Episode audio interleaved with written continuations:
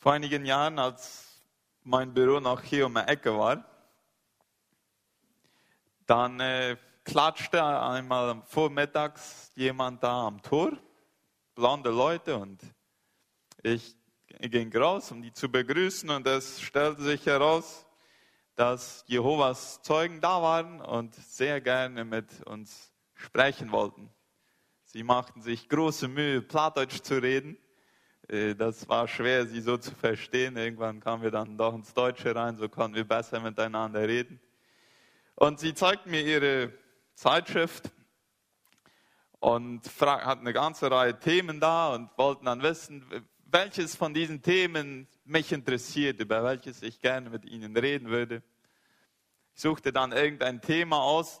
Innerlich war ich noch so, lasse ich mich darauf ein oder nicht? Denn schon seit der Kindheit hörten wir immer wieder von Jehovas Zeugen und immer mit viel Resistenz irgendwie. Man muss sehr aufpassen, sagte uns immer, wenn die Jehovas Zeugen äh, auf den Hof kommen, denn die haben sich sehr gut vorbereitet und die werden uns sehr schnell auf Abwege bringen, wenn wir nicht sehr gut aufpassen. Naja, ich dachte mir so, äh, ich bin etwas über 20 schon, ich habe mich schon etwas mit der Bibel auseinandergesetzt, ich werde es mal wagen.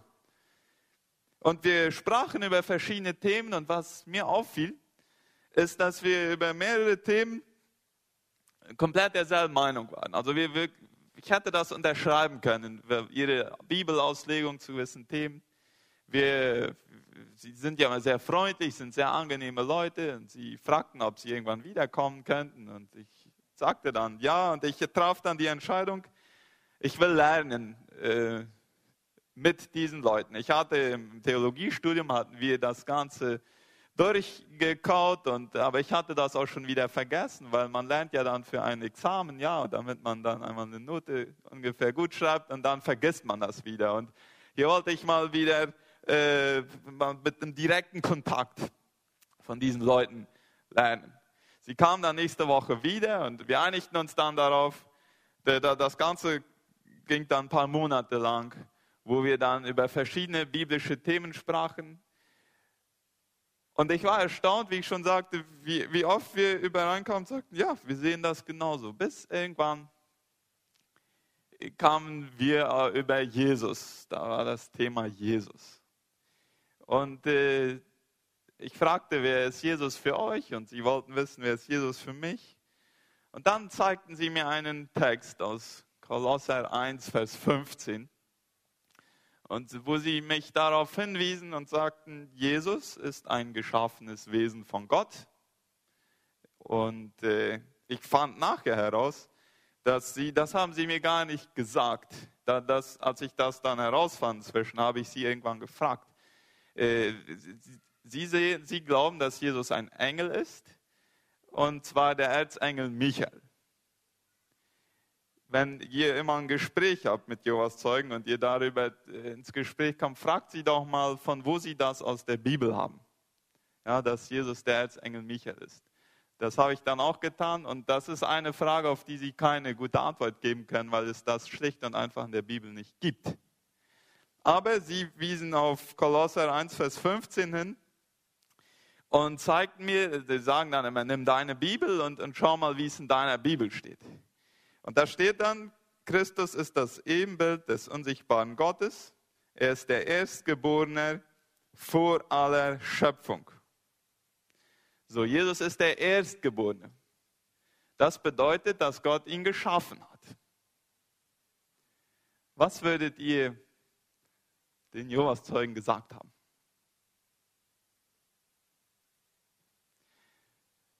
Ich war in dem Moment nicht fähig, eine befriedigende Antwort zu geben und habe dann mir vorgenommen, ich würde mich damit beschäftigen und dann sehen, wie wir dann nächstes Mal unser Gespräch darüber weiterführen könnten. Und dann habe ich drei Sachen gemacht. Erstens, ich habe geschaut, was steht im unmittelbaren Kontext von Kolosser 1, Vers 15, das uns helfen kann, diesen Begriff Erstgeborener zu verstehen. Zweitens habe ich geschaut, wie wird der Begriff Erstgeborener in anderen Stellen von der Bibel verwendet und mit welcher Bedeutung? Und drittens habe ich geschaut, was war der, das kulturelle Verständnis vom Begriff Erstgeborene. So, wenn wir jetzt mal das Erste machen, den, den, den unmittelbaren Kontext, und oft finden wir die Antwort auf diese Frage schon gleich, wenn wir nur eins oder zwei oder drei Verse weiterlesen. Und das ist auch, auch genauso hier der Fall. In Kolosser 1, Vers 15, da steht dann, der Erstgeborene, der vor aller Schöpfung da war. Oder wie die Hoffnung für alle das sagt, und war selbst schon längst vor der Schöpfung da. So, wenn Jesus schon vor der ganzen Schöpfung da war, dann kann ja er schwierig ein äh, geschaffenes Wesen sein. Ja, das ist ein, ein, ein, ein Widerspruch äh, in sich. Denn wenn Jesus geschaffen worden wäre, würde er gewesen sein, bevor er geschaffen wurde. Ja, und, und das, das geht irgendwie nicht. So, in dem Vers schon selbst. Aber wenn wir dann weiterlesen, Vers 16, durch Jesus ist alles erschaffen. Und um klar zu machen, dass alles, wirklich alles bedeutet, geht unser Bibeltext dann noch mehr ins Detail und sagt, was im Himmel ist und was auf der Erde ist, was unsichtbar ist und was sichtbar ist, Königreich und Mächte, Herrscher und Gewalten, ja alles ist durch ihn geschaffen und vollendet sich schließlich in ihm. Dann Vers 17. Denn Christus war vor allem anderen, um das wirklich nochmal zu unterstreichen, ja, wiederholt unser Bibeltext die Sachen, die hier wichtig sind. Vor allem war Jesus da und alles hat nur durch ihn Bestand. Jesus ist das Haupt der Gemeinde, die sein Leib ist. Er ist der Ursprung allen Lebens. Alles, was lebt, alles, was existiert, alles hat seinen Ursprung in Jesus. Und zugleich der Erste, der vom Tod zu einem unvergänglichen Leben auferstand. Ja, Jesus ist nicht der Erste, der vom Tod auferstanden ist. Wir haben im Alten Testament einige Geschichten, wo Leute vom Tod auferstehen, durch Elia und Elisa. Aber Jesus ist der Erste, der vom Tod auferstand, um nie wieder zu sterben. Das ist der Unterschied. Ja, all die anderen, die vorher vom Tod auferstanden sind, die sind wieder gestorben. So, das ist, darin ist Jesus der Erste. So sollte er in jeder Hinsicht an erster Stelle sein. Und dann in Vers 19. Denn Gott hat beschlossen, mit seiner ganzen Fülle in ihm zu wohnen. Also eine viel klarere Erklärung, dass Jesus Gott ist, äh, finden, äh, könnten wir eigentlich nicht verlangen. Ja? Ich habe danach überlegt, eigentlich haben die sich einen sehr schlechten Text ausgesucht, um beweisen zu wollen, dass Jesus nicht Gott ist. Denn wir brauchen nur ein paar Worte weiterlesen und dann haben wir all diese Auflistungen hier und alles im Himmel und auf der Erde durch ihn mit sich versöhnt. Ja, Gott hat Frieden gestiftet, als Jesus am Kreuz sein Blut vergoss. Also das ist einmal die Antwort, die erste Sache, die wir tun können.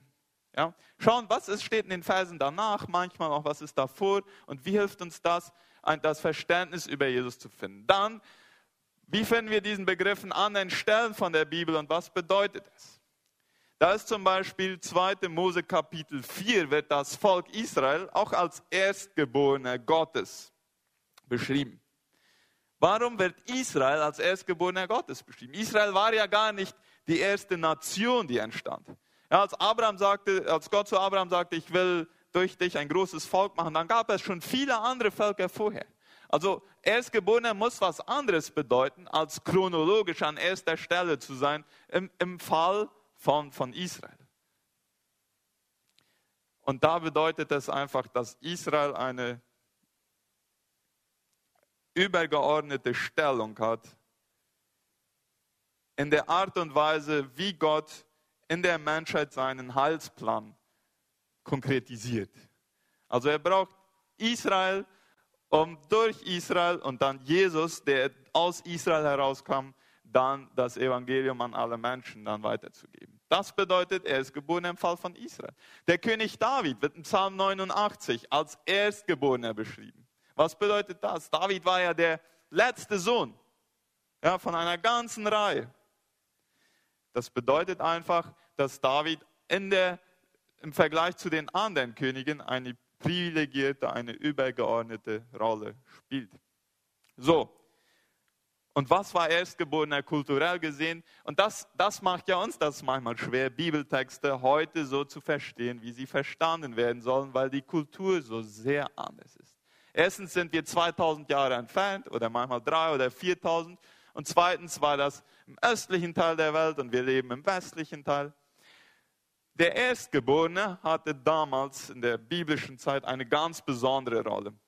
Ja, erstens, der kriegte einen besonderen Segen des Vaters. Er war der Chef der Familie, wenn, wenn der Vater erst nicht mehr lebte. Er hatte bei den Familien, äh, beim Familienessen, wenn die eine Mahlzeit nahmen, einen, einen besonderen Platz. Er äh, war, äh, äh, eine Sache war, ah, das Erbe. Ja, er kriegt ein größeres Erbe als die anderen. Ja, das ist gut, dass es heute nicht mehr ist, weil ich nicht der Erste bin, ich bin der Dritte. So, wir kriegen alle gleich viel, davon gehe ich nochmal aus. So, das war äh, aber damals so und das hat auch keiner hinterfragt. Also der Erstgeborene hatte einfach eine übergeordnete Stelle. Wir mögen das ungerecht empfinden oder nicht, aber es war einfach so.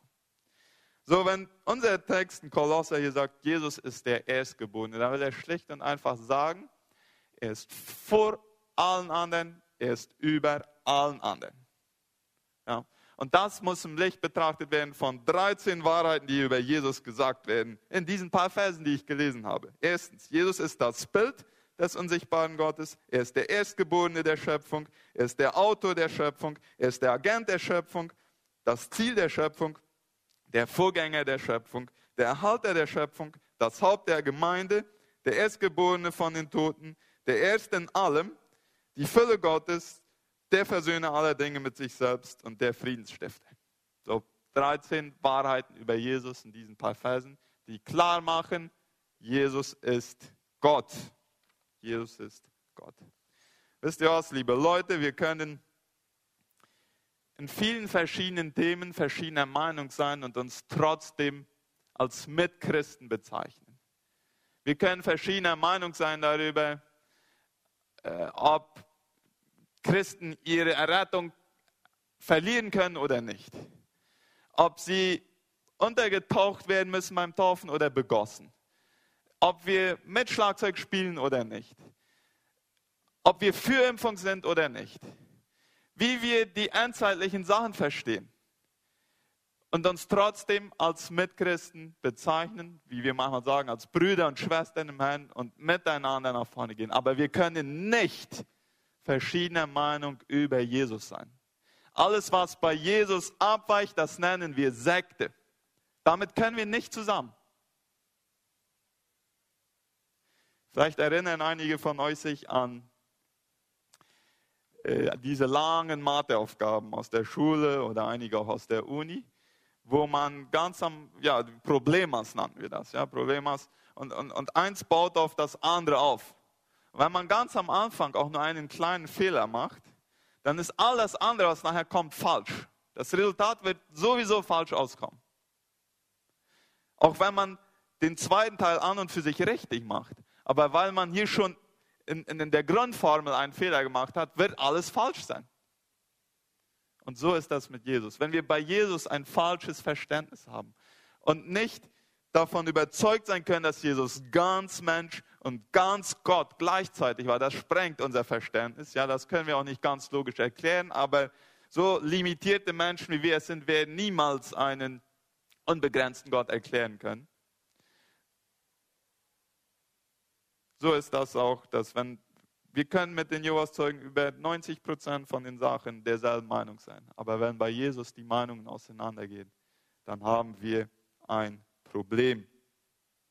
So, jetzt ist die Frage natürlich, was hat dies alles mit uns zu tun? Und das kommt in den nächsten Versen. Und ich sehe eine dreifache Auswirkung.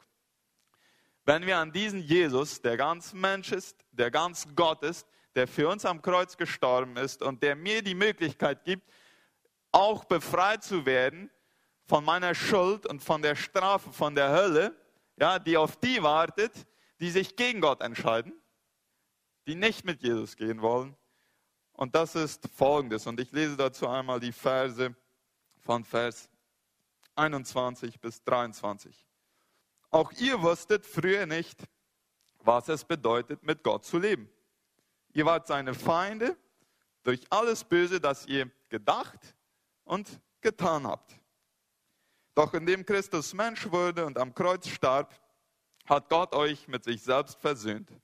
Jetzt gehören wir zu Gott und stehen befreit von aller Sünde und Schuld vor ihm da. Wichtig ist aber, dass ihr auch weiterhin fest und unerschütterlich, unerschütterlich in eurem Glauben bleibt. Lasst euch durch nichts davon abbringen.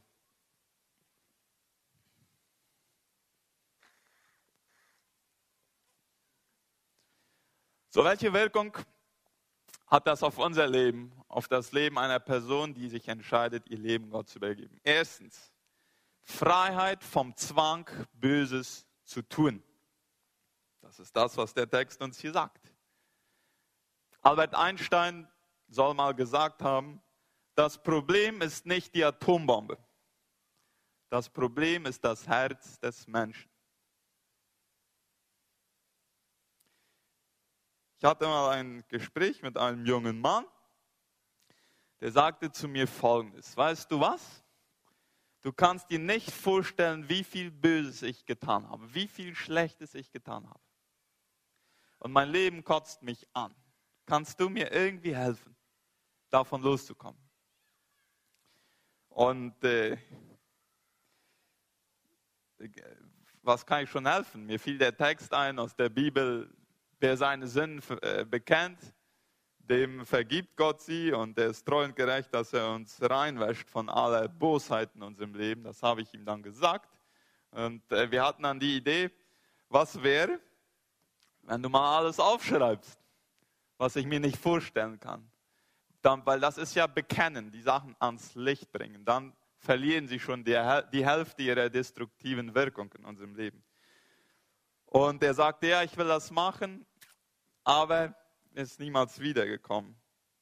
So dass für mich war die Erfahrung irgendwie, dass das Gespräch für mich irgendwie klar, wie, wie kraftvoll diese Macht des Bösen im Leben sein kann, dass obwohl Menschen oftmals davon los wollen, kriegen sie es nicht hin, aus eigener Kraft davon wegzukommen. Interessant ist hier, wie hier die Gedanken und die Taten zusammenkommen. Ja? Jede Tat, die wir machen, ist das Produkt von einem Gedanken, den wir vorher hatten. Und es ist immer wieder ratsam, bei den Gedanken anzufangen zu arbeiten, denn unsere Taten werden das widerspiegeln, was unsere Paradigmen in uns drin aussagen.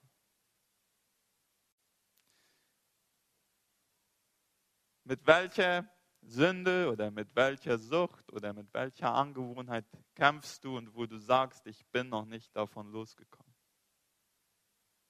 In Jesus gibt es Freiheit. Ja, was der Teufel macht, ist, wenn wir versucht haben, dagegen zu kämpfen und irgendwie noch nicht erfolgreich gewesen sind, dann versucht er uns die Lüge einzuhämmern, dass es alles nicht nützt und ich einfach nur aufhören sollte, damit zu kämpfen, denn ich bin ja schon so aufgefallen. Wer bei Jesus vorbeikommt und wer eine reale Begegnung mit Jesus hat, der kann frei werden. Wenn der Sohn macht, der ist wirklich frei, sagt die Bibel. Ich denke da an, viele von euch kennen Gerhard Schmidt. Vor einigen Jahren hatten wir ihn hier, hat er uns sein Zeugnis erzählt aus Nueva Durango. Ja, wie er, er war Alkoholiker. Nicht nur das, ja, weit ab von Gott und so. Und irgendwann kam er in seinem in der Unzufriedenheit über seinen Lebensstil an, an, an diesen Punkt, wo er sein Leben Jesus übergeben hat und wie er es dann so schön erzählt. Er wusste nicht, wie er es tun sollte, hat dann dieses Lied gesungen, Oh komm in mein Herz, Herr Jesus, da ist Raum für dich. Einmal gesungen, passierte nichts, zweimal gesungen, dreimal, beim fünften Mal singen, sagt er, wurde der Himmel über Durango hell. Ja? Und dann passierte was mit ihm. Und das war das letzte Mal, wo er unangebracht Alkohol getrunken hat. Er war frei. Nicht immer ist das so radikal, manchmal sind das längere Prozesse. Aber Freiheit ist da für jeden, der sein Leben ganz Jesus hingibt. Ich denke an einen anderen jungen Mann, der mal erzählte, damals war ich so gebunden an der Pornografie, heute ist sie ein Ekel für mich. Ja? Jesus kann sogar unsere Gefühle etwas gegenüber verändern. dass wir heute lernen, anders zu fühlen über Sachen wie damals. Die zweite Auswirkung. Wir haben die Möglichkeit, versöhnt mit Gott und Menschen zu leben. Und ich stellte mir hier die Frage, warum ist es nötig, dass Jesus am Kreuz sterben musste, damit wir versöhnt mit ihm und miteinander leben können? Und ich glaube, die Antwort ist folgende. Immer wenn jemand einen Fehler macht, muss jemand dafür den Preis bezahlen. Ja, sagen wir mal, ich gehe nach dem Gottesdienst raus, ich steige in mein Auto und fahre raus und ich hake an, an, am Spiegel deines Autos an und breche den ab. Ich will schnell wegfahren, bevor du kommst, aber du kommst schon gerade auch aus dem Gottesdienst und hast gerade gesehen, was ich mit deinem Auto gemacht habe. So, damit du und ich versöhnt miteinander leben können, muss eine von drei Optionen passieren. Erstens, ich sage zu dir, ich übernehme komplett all die Kosten und wenn du willst, fahre ich auch dein Auto zum Talier äh, und äh, dann wollen wir wieder in Frieden zusammenleben können. Oder du sagst zu mir, das ist okay, ich habe gesehen, du hast es nicht mit Absicht gemacht, du bist vergeben, ich werde den Preis bezahlen und ich werde das beim Talier bezahlen. Oder du zahlst den Preis und reparierst es nicht und zahlst dann aber den Preis, einen kaputten Spiegel zu haben. Also in jedem Fall muss irgendjemand den Preis zahlen. So, wir haben gesündigt gegen Gott, gegen andere Menschen, wir haben gelogen, wir haben gestohlen, wir sind äh, neidisch gewesen, wir haben schlecht über andere gesprochen. Irgendjemand muss den Preis bezahlen von dem Schaden, den wir angerichtet haben. Und da ist, wo Jesus kommt und sagt, Du hast den Tod verdient, weil du gesündigt hast. Aber ich werde den Tod für dich bezahlen, damit du die Möglichkeit hast, in der Ewigkeit bei mir im Himmel zu sein. Corrie ten Boom ist eine Holländerin oder war, die das Konzentrationslager in Ravensbrück überlebte und auf wunderbare Weise widerspiegelt in ihrem Leben. Wer mit Gott versöhnt ist, der lebt auch mit den Mitmenschen versöhnt. Und folgendes passiert in München im Jahre 1947. Sie sagt folgendes. Ernste Gesichter starren mir entgegen. Ich habe gerade in einer Kirche gepredigt und über meine Zeit im Konzentrationslager gesprochen. Jetzt ist alles vorbei. Die Menschen verlassen wortlos den Raum ein Mann kommt mir jedoch entgegen. Er arbeitet sich gegen die Menge zu mir nach vorne. In diesem Moment sehe ich den Mantel, den braunen Filzhut, dann die blaue Uniform und ein Barett mit Totenschädel und gekreuzten Knochen. Ich sehe den großen Raum, in dem wir uns nackt ausziehen mussten, die Schuhe und die Kleider am Boden. Wir mussten nackt an ihm vorbeigehen. Ich erinnere mich an die Scham. Ich erinnere mich an meine ausgemergelte Schwester, deren Rippen deutlich unter der pergamentierten Haut hervortraten. Wir waren ins KZ gekommen, weil wir Juden in unserem Haus versteckt hatten. Meine Schwester überlebte das Konzentrationslager nicht. Ich erinnerte mich an diesen Mann und an seine Jagdpeitsche, die in seinem Gürtel steckte. Jetzt stand ich zum ersten Mal einem meiner Peiniger gegenüber. Mein Blut schien zu gefrieren. Er sagte, Sie sprachen von Ravensbrück. Ich war Wächter dort. Er fuhr fort, ich bin Christ geworden. Er streckte mir seine Hand entgegen und fragte, werden Sie mir vergeben? Sekunden stand ich wie gelähmt vor diesem Mann, doch es kam mir vor, als wären es Stunden. Ich kämpfte in meinem Inneren. Meine Schwester war schließlich im Konzentrationslager Ravensbrück elend und langsam gestorben. Doch dann erinnerte ich mich an eine Bibelstelle. Wenn ihr den Menschen ihre Sünden nicht vergebt, dann wird der himmlische Vater im Himmel auch euch nicht vergeben. Nach dem Krieg hatte ich ein Heim für Nazi-Opfer eröffnet. Ich erlebte dort, dass die, die vergeben konnten, innerlich frei wurden egal welche körperlichen Schäden sie hatten. Die, die an ihrer Bitterkeit festhielten, blieben jedoch Invaliden. Ich stand immer noch vor dem Mann. Kälte umklammerte mein Herz.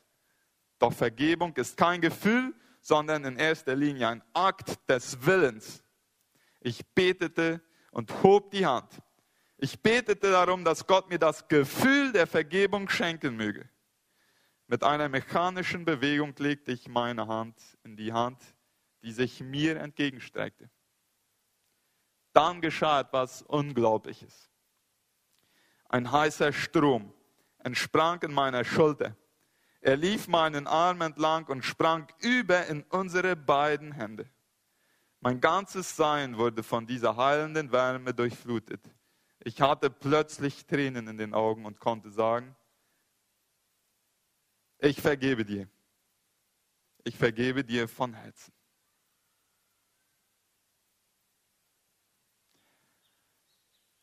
Und jetzt ein Wort an die Person, die unversöhnt mit ihren Mitmenschen leben. Willst du wirklich Jesu Tod am Kreuz mit Füßen treten, indem du nicht Versöhnung suchst zu deinen Mitmenschen? Willst du wirklich an dieser Bitterkeit festhalten und dem Teufel die Tür aufhalten, damit er sein zerstörerisches Werk in deinem Leben tun kann? Nur weil du zu stolz bist. Willst du wirklich dein ewiges Heil riskieren, indem du nicht bereit bist zu vergeben? weil du vergessen hast, weil das, was du Gott angetan hast, viel mehr ist als das, was andere Menschen dir antun konnten.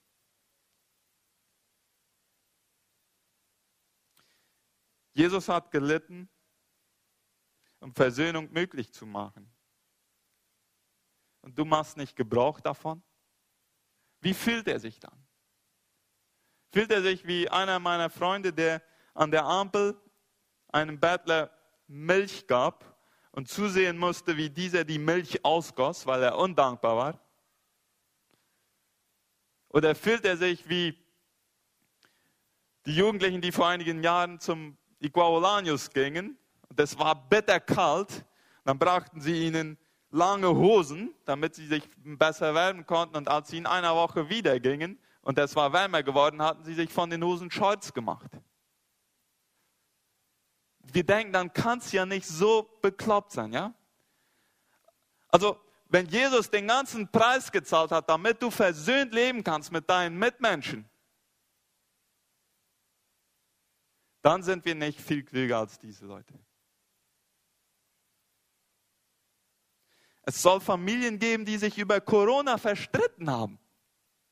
Als ob es nichts Wichtigeres gibt in diesem Leben. Natürlich ist das wichtig. Aber es gibt wichtigere Sachen. Jesus lädt dich ein,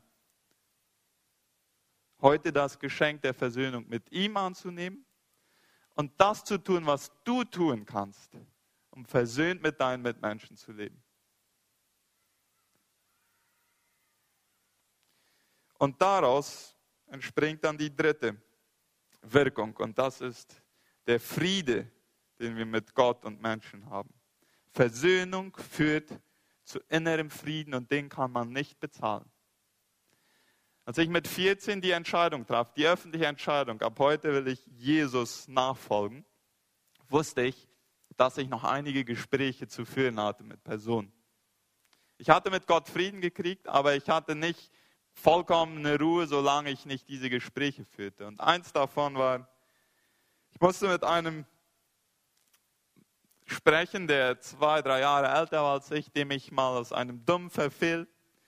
Jetzt, wenn ich das so erzähle, dann komme ich, ja, es ist fast lächerlich. Aber ich hatte eine Pepsi ausgetrunken, die nicht mir gehörte, die gehörte ihm.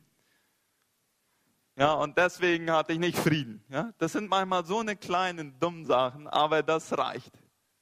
Und es fiel mir so, so schwer, auf diesen jungen Mann zuzugehen und dann mal mit ihm zu sprechen.